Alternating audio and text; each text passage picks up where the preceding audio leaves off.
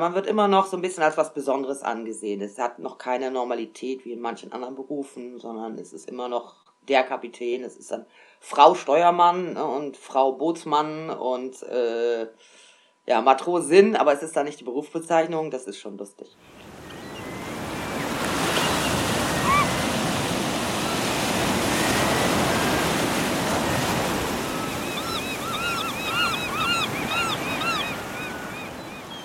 Frau zur See.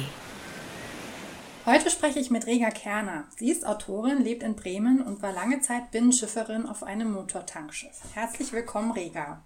Moin. Du wolltest schon immer bücherschreibende Binnenschifferin werden und hast das auch geschafft. Worum geht es in deinen Büchern? Meine Bücher sind äh, immer mit maritimem Touch, ganz verschiedene Genres. Aber es gibt so verrückte Sachen wie ein Schwein auf dem Binnenschiff, was es wirklich gab, oder junge Mädchen, die ein altes Schiff klauen. Und äh, es sind Romane und haben oft Frauen auf Schiffen äh, mit im Thema. Ähm, du hast ja circa zehn Jahre auf einem Motortankschiff gelebt und dort auch gearbeitet. Was war das genau für ein Schiff? Also wie groß ist es ungefähr gewesen und was hat es transportiert? Das war ein äh, alter Damco-Tanker, war 82 Meter. Und äh, wir haben eigentlich nur äh, Heizölprodukte gefahren, also Diesel, Heizöl, Gasöl. Was waren deine Aufgaben da an Bord? Ja, eigentlich alles, weil wir sind zum größten Teil der Zeit zu zweit gefahren und äh, ich bin als, als Steuermannfrau gefahren oder Frau vom Kapitän oder alles zugleich. Also wir haben eigentlich beide alles gemacht. Ist die Arbeit körperlich anstrengend auf so einem Schiff? Relativ. Also es ist natürlich nicht wie im Büro sitzen und man, man ist viel draußen und macht viel. Aber ich finde es jetzt nicht äh, dramatisch in dem Sinne. Ein bisschen kräftiger war ich da schon als jetzt, ja. Was macht man da so? Also man steuert und was, was macht man noch? Ja, der, der größte Teil ist ja eigentlich Putz, Putzen und äh, Unterhalten. Ne? Also Rostkratzen, Streichen, Maschinenräume äh, in Ordnung bringen. Äh, und äh, diese Dinge. Also ich sage manchmal, Matrose ist ja eigentlich eine bessere Putzfrau mit äh, technischen Aspekten dabei. Und natürlich, also ich war dann auch immer gerne auf dem Bug mit dem Tau zum Festmachen. Das war eigentlich äh, mir lieber, dass ich viel rauskomme. Ja. Gibt es so einen, ähm, so einen typischen Tagesablauf, so einen Beispieltagesablauf auf so einem Schiff? Ein Beispieltagesablauf, ja, also äh, da wir ein kleiner Betrieb waren, im Familienbetrieb, war es meist so, dass äh, mein Partner morgens äh, um fünf äh, abgelegt hat und wenn die, äh, der Liegeplatz günstig war, hat er mich manchmal sogar im Bett gelassen wenn er das eben selber losschmeißen konnte. Oh, aber meistens haben wir dann eben losgemacht. Und dann äh, fährst du los und fängst an Kaffee zu trinken, frühstücken und dann mal gucken, was ansteht. Ne? Dann macht man sich halt an Deck oder sonst wo zu schaffen. Und äh, als wir noch zu, zu dritt fuhren, hat man sich dann noch ein bisschen mehr mit dem Fahren abgewechselt und äh, da darf man auch länger fahren, aber jetzt, jetzt sag ich schon, ist ja auch schon wieder lange her. Gibt es da eine, eine zeitliche Begrenzung, wie lange man fahren darf? Ja, das kommt auf Schiffsgröße und Personalanzahl an. Da gibt es einen ganzen Plan, äh, mit wie vielen Leuten man, mit welcher Qualifikation, mit welchem Schiff, bei welcher Länge, wie lange fahren darf. Ne? Also bei uns waren das zu zweit dann, dann, wenn ich mich richtig erinnere, 16 Stunden. Und äh, so dass wir halt auch nicht viel nachts rumgepaddelt sind oder so. Das war bei uns sehr gemütlich im Vergleich zu den Schichtfahrten, die heute meistens üblich sind. Ja, genau das hätte mich nämlich noch interessiert. Ähm, fährt man manchmal auch die Nacht durch oder liegt man wirklich jeden Abend wo an? Also die neueren Schiffe würde ich mal sagen, dass die meisten äh, nachts durchfahren äh, auch müssen, um überhaupt das äh, wieder reinzukriegen. Äh, aber sind eben die, die Schiffe mit kleiner Besatzung, die machen halt nachts Pause, müssen sie sowieso. Und also das ist dementsprechend total unterschiedlich. Ne? Und, äh, und man hat natürlich, wenn man jetzt zum Beispiel auf der Ladestelle oder Löschstelle, gerade in den großen Häfen, da ist es oft, dass man dann nachts äh, geladen oder gelöscht wird. Ne? Da liegt man ja auf Abruf und dann rufen die manchmal ja halt an, irgendwann am Tag oder Nacht. Und dann springt man halt aus dem Bett und äh, fährt an die Ladestelle. Ah, okay. Ähm, woher habt ihr eure Aufträge bekommen? Wie funktioniert das? Das ist bei einem, äh, bei einem freien Schiff hat man meist einen Befrachter und äh, der schlägt dann was vor. Der sagte, ich habe hier Anfrage von dem und dem und dem zu dem und dem Preis. Und dann sagt man halt, jo, mache ich oder mache ich nicht. Ne? Und, äh, oder für so und so viel mehr würde ich es machen. Und, aber da hat eigentlich jeder dann so, so einen Befrachter als Vermittler dazwischen geschaltet.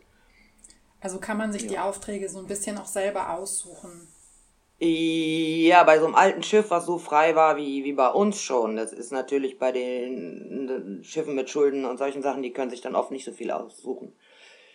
Da nimmt man dann, was man kriegen kann. Es ist halt unterschiedlich, weil es da eben ja auch ganz unterschiedliche Besitzerkonzepte gibt, von der, von der Reederei bis zum voll abgezahlten Eigentümer. Kannst du uns einmal beschreiben, wie so eine Fahrt abläuft, von einer Beladung bis zur nächsten? Wie läuft das? Also man bekommt so einen Auftrag und wo holt man die Fracht dann ab und wo fährt man sie hin und nimmt man eigentlich auf der Rückfahrt was anderes mit oder nicht? Oder wie, wie ist das? Ja, viele Fragen äh, mit unterschiedlichen Antworten. Weil, also auf dem Tanker ist natürlich meistens, dass es gerade, weil wir eben nur Gasölprodukte gefahren haben, kommt es meist vom Seehafen und muss ins Inland auf die kleineren Lager verteilt werden. Ne? Also haben wir meistens in Rotterdam, Amsterdam, Antwerpen oder so geladen und dann fährt man halt zu seinem Zielort. In ganz seltenen Fällen wird das Öl zwischendurch nochmal verkauft, dann kriegt man einen Anruf, dass man doch woanders hin soll. Also das kann auch passieren, aber nicht so oft. Und bei den solchen Ladungen ist halt selten, dass man was zurücknimmt. Also die Tanker, die fahren halt meistens dann äh, leer zu Tal um wieder zum Seehafen was zu holen, außer es gibt so Zwischenladungen manchmal mit Biodiesel oder sowas. Ne? Also ich rede jetzt nur von Dieselprodukten, bei anderen Produkten kann es wieder ganz anders sein, weil ich sage, die Frachter, die versuchen natürlich so zu koordinieren, dass sie möglichst wenig Leerfahrten oder gar keine haben, ne? dass sie dann wieder gleich wieder was mitnehmen können. Aber das ist bei, äh, bei Sprit ist das halt nicht so, den wollen die Leute halt im Land haben und verbrauchen. Kleine Ausnahme war, wie ich an der Fähre war, da habe ich gelacht, keine Nachrichten geguckt. Ich habe immer gesagt, ich sehe, wenn irgendwo Krieg ausbricht, weil dann fangen plötzlich die Tanker an, geladen zu Tal zu fahren, ne? weil dann kauft Amerika eine Sprit zurück. Was bedeutet zu Tal fahren?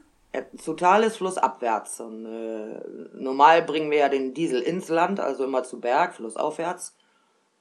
Ja, nur in, in, Krisen wird halt manchmal zurückgekauft von äh, und dann äh, plötzlich fahren die Tanker quasi andersrum. Dann äh, kann man daraus schließen, dass irgendwas im Busch ist, wenn das vermehrt auftritt. Welche Strecken seid ihr dann immer so gefahren? Also auf welchen Flüssen wart ihr unterwegs oder war das so total gemischt? E, bei vielen ist es gemischt. Bei uns war es äh, fast nur Rhein und dann die Nebenflüsse, also Mosel, Main und Neckar weil er einfach auch mein Partner damals schon gesagt hat, er hat keine Lust auf die Kanäle und dann hat er sein Steuerhaus die Sachen festgeschweißt, so jetzt kann ich da gar nicht mehr hin, keine Diskussion, so und dann sind wir halt hauptsächlich auf dem Rhein gefahren und eben manchmal auf dem Main auch sehr viel, das äh, war häufig bei uns, ja. Welche Flüsse oder Strecken haben dir am besten gefallen? Uh, das ist äh, ja, ich finde ja den, den Neckar ganz faszinierend, weil das nicht immer das gleiche ist. Ne? Die, die Mosel ist äh, am leckersten. Also ich sag mal, er hat ein alter Schiffer mal gesagt, auf der, auf der Mosel fährt man nicht nach Fahrplan, sondern nach Speiseplan. Ne? Guckt man dann halt immer rechtzeitig, wie es läuft. Und wenn das Schleusen nicht gut läuft, dann haben wir auch schon mal äh, mitten am Tag Feierabend gemacht und gesagt, bevor wir jetzt hier stundenlang im Stau liegen, gucken wir ins Visitenkartenbuch, wo es, äh, ah ja, da ist war ein nettes Restaurant, da legen wir uns hin und gehen erstmal essen. Irgendwann wird die Mosel so in gewissem Sinne auch ein bisschen langweilig, weil es sind halt immer hübsche Berge, hübsche Dörfer, hübsche Weinberge, hübsche Dörfer, hübsche Weinberge und so weiter. Und auf dem Neckar wechselt das mehr ab. Also da hat man halt äh, jede zweite Ecke eine andere Optik. Ne? Also gibt es auch Weinberge und hübsche Dörfer, aber eben auch wieder Industrie und dann wieder weiteres, weitere Flächen oder so. Das ist äh, und, und so schön klein alles. Also das mochte ich sehr. Wie sieht so ein Liegeplatz aus für so ein großes Schiff? Wie muss man sich das vorstellen? Ja, meistens an den irgendwo an der Spundwand einfach oder äh, es gibt Stellen, wo Pfähle im, im Wasser stehen. Ähm, und auf der Mosel gibt es das ganz wenig, da haben wir uns dann auch an die Steine gelegt. Also dann stehen da irgendwo an Land Poller und dann schwenkt man sich rüber und macht irgendwann Land die Taue fest und legt eine Brücke über die Steinwelle. Aber das ist, äh, na, meistens liegt man irgendwo an der Spundwand oder an, an Pfählen. Da gibt es so eine schöne Szene in deinem Buch mit dem Schiffsschwein, wie du dich mit dem Schwenkbaum über die Steine darüber schwenkst. Das fand ich sehr interessant, das zu lesen und auch sehr, ja, lustig. Ja.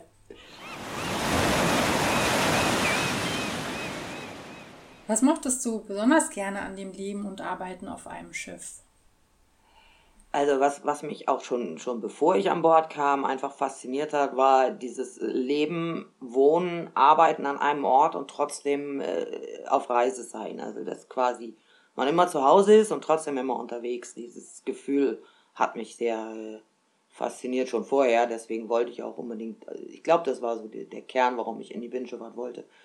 Und äh, bei uns natürlich, dieses, da das Schiff abbezahlt war, eine große Freiheit war, auch zu entscheiden, wir machen das heute mal anders und so. Das war schon sehr schön.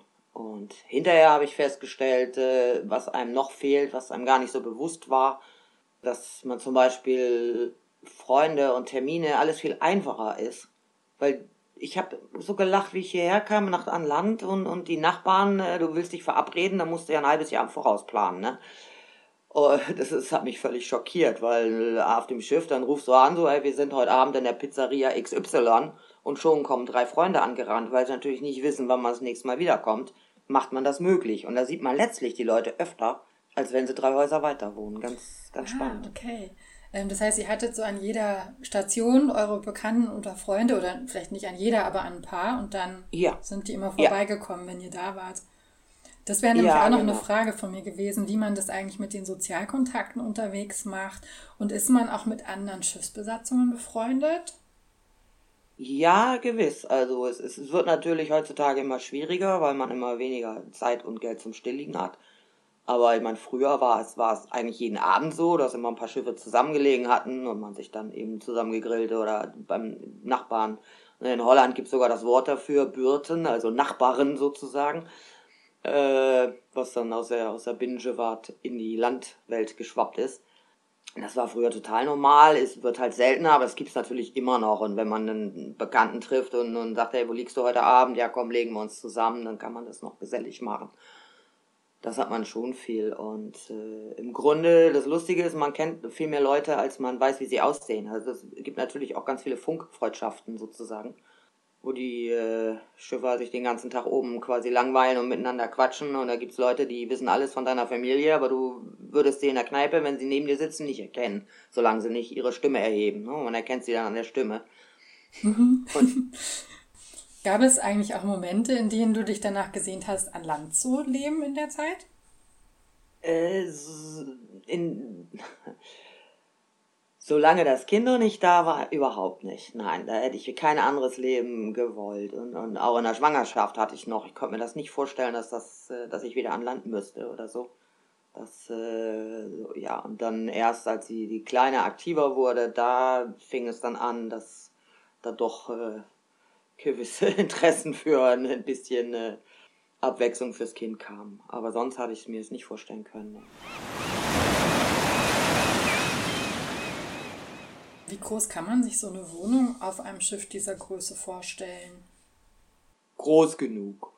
Also ich sag mal, die, die äh, Wohnung auf dem Tanker, und das war ja nun kein Riesenschiff, das war ja ein, heutzutage ganz kleiner sogar. Zu seiner Zeit war er noch gut, aber heutzutage sind die ja viel größer.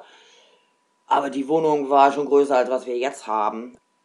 Also, man hat halt seine Zimmer eigentlich die gleiche Größe wie in einer normalen Wohnung, keine Villa, aber halt gut Platz. Was ist im Alltag anders als an Land? Also zum Beispiel, wenn ich morgens ins Bad gehe oder in der Küche Essen koche, ähm, ist da irgendwas dann auf dem Schiff anders, wie wenn ich in einer Wohnung an Land bin?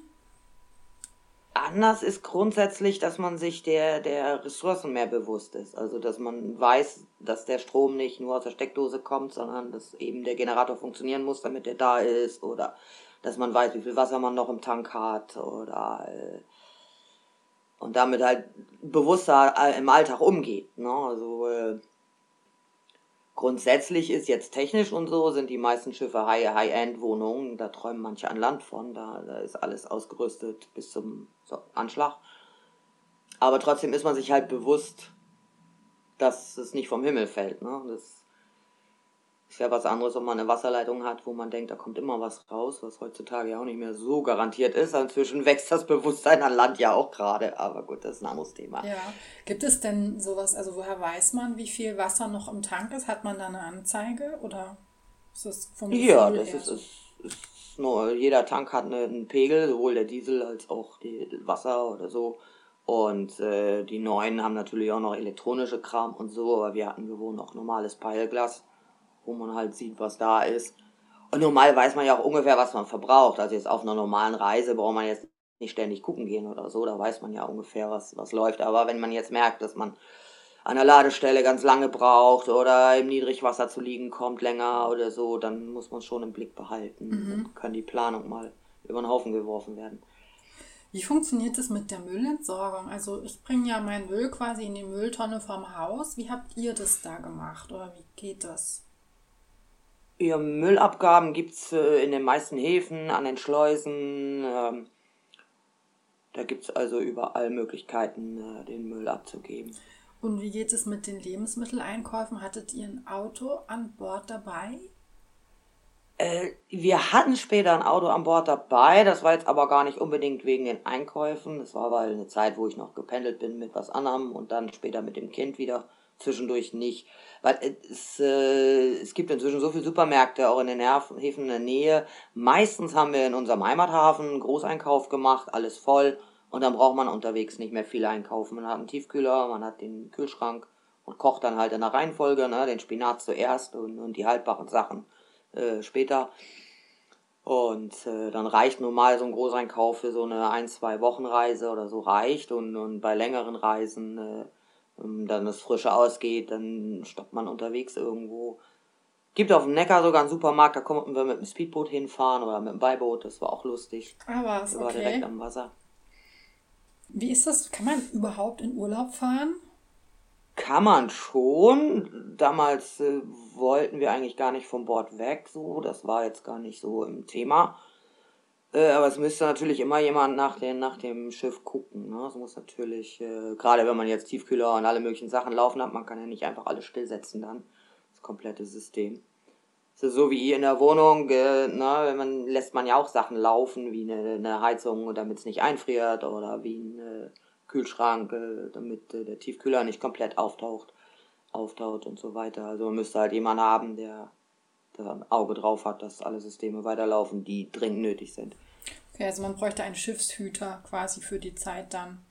ja, genau, genau. Ähm, hast du eine Anekdote für uns aus deiner Zeit auf dem Schiff, die dir besonders in Erinnerung geblieben ist? Was war am witzigsten oder am gefährlichsten? Äh, ja, ja am, am, am gefährlichsten fällt mir ein, das ist dann aber ja in dem Sinne keine Anekdote, aber das äh, das war, äh, wie ich das allererste Mal, noch ganz jung, auf einem ganz anderen Schiff war das noch, erlebt hat, wie ein Tampen in der Schleuse knallt. Und äh, der Matrose hat noch versucht, den vom Poller runterzutreten, als die erste und zweite Kadel schon geknallt waren. Ne? Und äh, erst als es, also als das zweite dann durch war und der letzte Kadel nur noch fehlte, ist er dann auch weggerannt. Aber ich hab hinter dem Haus gehockt, den Hund festgehalten, der lief im Leerlauf auf dem Deck in Panik vor den Knallen. Und äh, naja, und als der Tampen dann endgültig knallte und auf die Wohnung schlug, dann äh, war halt hinterher, sah man halt diese riesen Delle in dem Stahl. Boah. Und wo man dann wusste, meine Güte, sowieso, äh, hat er so lange noch probiert, das loszutreten, das war sowieso zu spät. Also da sind mir die Nerven ganz schön runtergegangen, ne. Ich habe nur noch gerufen, geh, hau ab da, ne. Geh da weg du kannst nichts mehr machen, ist zu spät. Ne? Aber ist zum Glück gut gegangen, aber das war äh, in ganz jungen Jahren, schon als Jugendliche, war das eine nachdrückliche Erfahrung dann. Was ist ein Kadel? Äh, das sind die Stränge, aus denen die Tampen gedreht sind. Ne? Und die alten meisten hatten früher mal so drei. Und äh, wenn das dann anfängt zu reißen, dann sind die halt so nett nacheinander zu reißen. Da war man noch ein bisschen vorgewarnt. Ne? Also eigentlich, wenn das erste anfängt, hilft nur noch wegrenne. Oh Gott, ja, das kann ich mir vorstellen. Ja. Oh Gott, oh Gott. Magst du vielleicht eine kleine Geschichte mit den Schweinen sonst noch erzählen? Ja, das Minischwein auf dem Binnenschiff. Äh, da habe ich ja 120 Sa äh, 200 Seiten gebraucht. Das ist eine lange um das, Geschichte, äh, ja. Um das zu erzählen. Das ist, äh, ist ein ganz weites Feld. Das äh, vom Ferkel bis äh, 120 Kilo. Es war natürlich überhaupt nicht artgerecht, aber es war die Lebensrettung. Anders, ich sage mal, alles besser als sterben. Das Lustigste waren einfach die Reaktionen der Leute. Ich sag einen, den, den, ich gut fand, war ein, ein äh, Mitarbeiter am Tanklager. Der äh, saß am Tisch und hat äh, mit meinem Partner damals die Papiere gemacht. Dann wird das alles ausgefüllt und unterhielten sich dabei, haben noch einen Kaffee dabei getrunken und währenddessen hat er die ganze Zeit mit seinen Füßen das Fell unterm Tisch gestreichelt. Ne? Und wie sie dann fertig waren und er aufstand, dann kam halt das Schwein unterm Tisch hervor, also äh, äh, äh, mit Grunzen. Und der Typ wird kreideblass, in voller Panik, springt auf die Türschwelle. Das ist ein Schwein. Ich habe die ganze Zeit ein Schwein gestreichelt. Ich dachte, das wäre ein Hund. Ja, ein, zwei Reisen später hat er sich dann an ihn gewöhnt und fand ihn dann nicht mehr so gefährlich.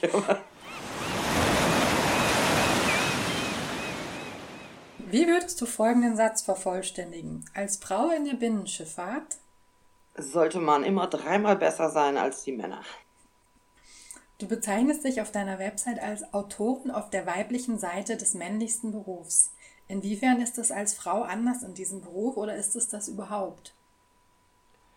Als Frau in der Binnenschifffahrt ist insofern natürlich anders, weil das Bild im Beruf immer noch sehr männlich geprägt ist und äh, es immer noch viele, allein die Diskussion von männlicher Seite, dass man dann verteidigt wird, ja, ja, Frauen können das auch genauso gut, das ist aber immer noch ein großes Thema, ne? Und äh, in meiner Jugend war es war noch die Schwierigkeit, dass damals noch mit diesen Toilettenregeln, dass man dann eben ein eigenes Klo haben müsste und deswegen schon keine Leerstelle kriegte, weil das gibt's eben nicht da vorne in der Matrosenwohnung. Äh, inzwischen sind diese Dinge alle regelbar, aber man wird immer noch so ein bisschen als was Besonderes angesehen. Es hat noch keine Normalität wie in manchen anderen Berufen, sondern es ist immer noch der Kapitän, es ist dann Frau Steuermann ne, und Frau Bootsmann und äh, ja, Matrosin, aber es ist dann nicht die Berufsbezeichnung, das ist schon lustig. Also man sagt dann wirklich Frau Steuermann und nicht Steuerfrau. Oder wie ist das?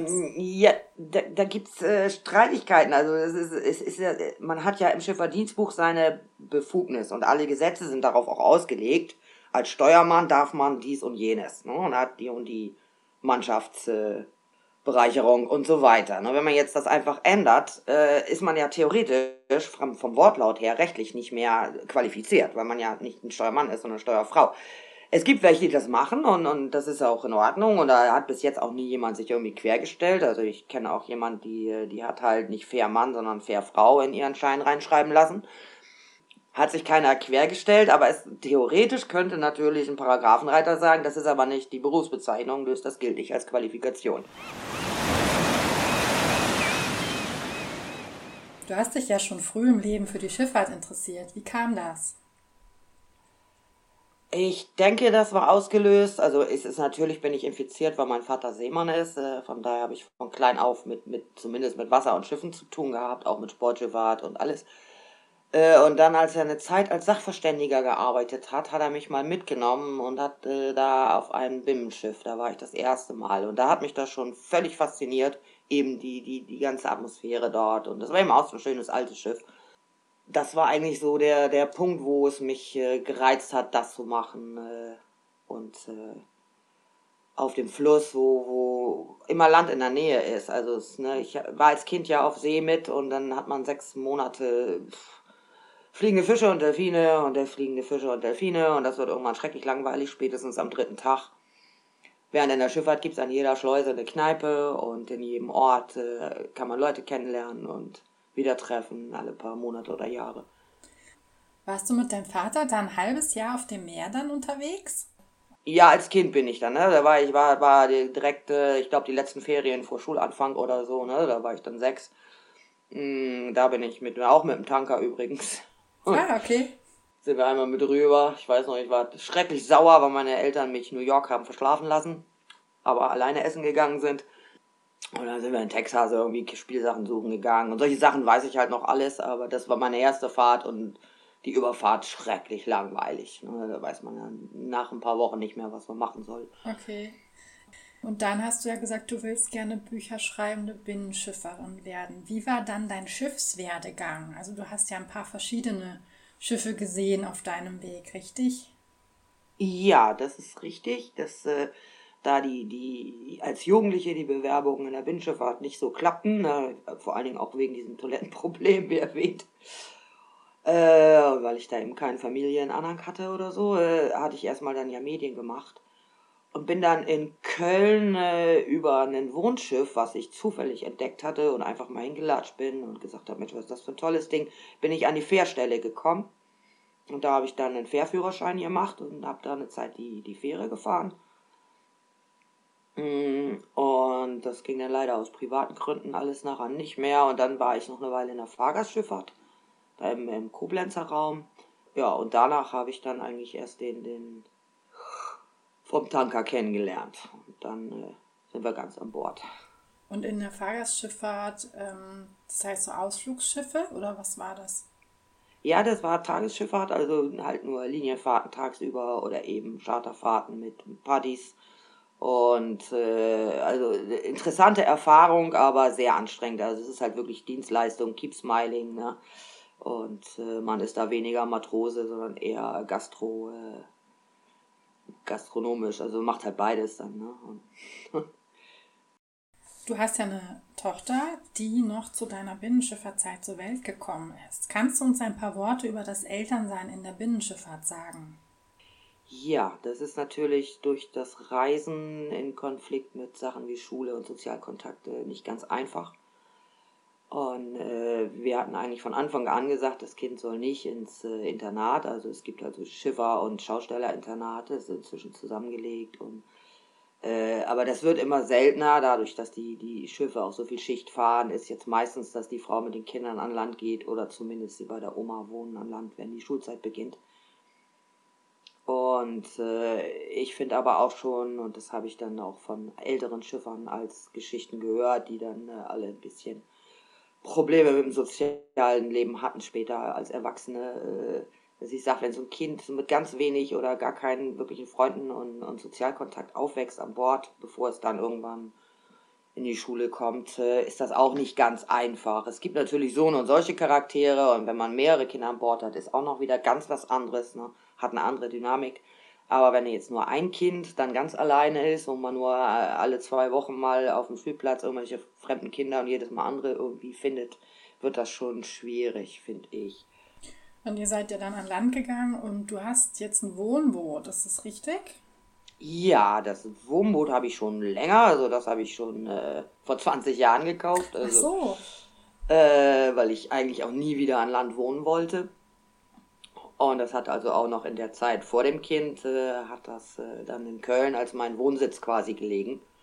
Aber die allererste Zeit auf dem Tanker hatte ich noch eine Wohnung irgendwo und dann bist du da immer 70 Kilometer einmal äh, zum Staubwischen gefahren. Das war völlig absurd äh, und völlig unnötige Kosten. Und dann habe ich eben dieses Schiff in Amsterdam gekauft, das Wohnbötchen, sag mal, äh, knappe 15 Meter ist sie. Die hat dann lange in Köln gelegen, weil da sind wir quasi jede Reise vorbeigekommen. Dann konnten wir da auch mal eben hin und da schön Freizeit verbringen und äh, und solche Sachen. Und jetzt dann, äh, wie ich an Land gegangen bin, habe ich sie dann eben nachgeholt hier. Jetzt, sie, und jetzt ist sie im Museumshafen äh, hier in Bremen-Fegesack. Dass das auch alleinerziehend noch finanzierbar und unterhaltbar bleibt. Mhm. Und man kann so ein, so ein Wohnboot dann irgendwo an einen festen Liegeplatz legen und das dann dort als Wohnsitz anmelden. Äh, nee, normalerweise nicht. Und das ist, das ist eins der größeren Probleme, das ist nicht so einfach. Ich hatte halt äh, das Glück in Köln unter anderem dass das Restaurantschiff, an dem dessen Steg ich lag, schon als, als Adresse ah, mhm. offiziell vom Eigner anerkannt war. Das hatten die schon durchgeboxt. Und dann konnte ich mich relativ problemlos mit auf die Adresse mit anmelden. Ne? Ah, okay. Ja, das, ist mm, das heißt, es ist immer noch, man muss halt einen festen Wohnsitz haben. Ne? Und das ist äh, immer noch Regel in Deutschland. So, das ist immer ein bisschen schwierig. Es gibt natürlich immer Wege, das so zu regeln. Solange man erreichbar ist von der Post und so, mhm. beschwert sich keiner. Was sind deine Pläne für die Zukunft? Wird es wieder aufs Wasser gehen für dich? Ja, äh, ich möchte eindeutig, wenn es, das Kind größer ist, möchte ich wieder auf meinem Wohnboot wohnen. Also deswegen erhalte ich sie quasi ja auch jetzt über die, die Kinderzeit. Weil eigentlich ist das ja ein bisschen wahnwitzig, das nebenbei noch zu managen. Aber ne, jetzt habe ich sie 20 Jahre, dann noch ein paar Jahre, dreimal mit dem Finger geschnipst, dann ist das Kind groß und äh, geht äh, vielleicht nach Australien oder weiß der Geier was. Und da hoffe ich schon noch fit genug zu sein, dass ich noch mal eine Zeit auf dem Boot dann wohnen oder zumindest sehr viel Zeit verbringen kann. Und da dann mehr schreiben. Was sind denn deine Schreibpläne? Hast du schon ein Thema oder eine Idee für dein nächstes Projekt? Oh, unzählige. Ich habe es neulich mal durch. Ich habe äh, also klassisch gerechnet, die Bücher, die ich im Kopf habe, kann ich äh, realistisch nicht mehr in meinem Leben schreiben. Wow, okay. Dann müsste ich äh, Methusalem werden ungefähr oder plötzlich äh, ein wahnwitziges Tempo vorlegen. Äh, nee, ganz viele Projekte sind auch, auch drei Manuskripte sind dreiviertel fertig und sind jetzt durch Corona liegen geblieben, weil dann die Leute sich einfach auch nicht mehr interessieren. Da macht es im Moment wenig Sinn an so einem alten Thema jetzt weiterzumachen. Die werden dann später wieder bearbeitet. Zwischendurch hat man was Neues eingeschoben.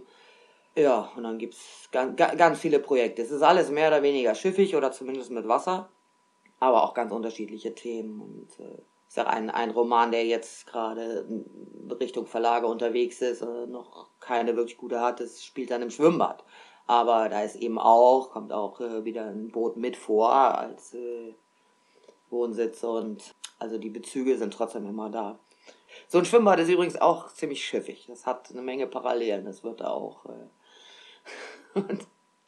Das ist wie, wie ein Schiff, wo das Wasser halt innen statt außen ist. Ah, okay. Ja, mit Pumpmotoren und alles da. Nur andersrum. Also Bücher für Schiffsboots- und Wasserliebhaber. Ja, das auf jeden Fall. Aber eigentlich auch für alle, die, die Humor lieben, aber es ist eben sehr nah am Wasser gebaut immer. Okay, vielen Dank, Rega Kerner.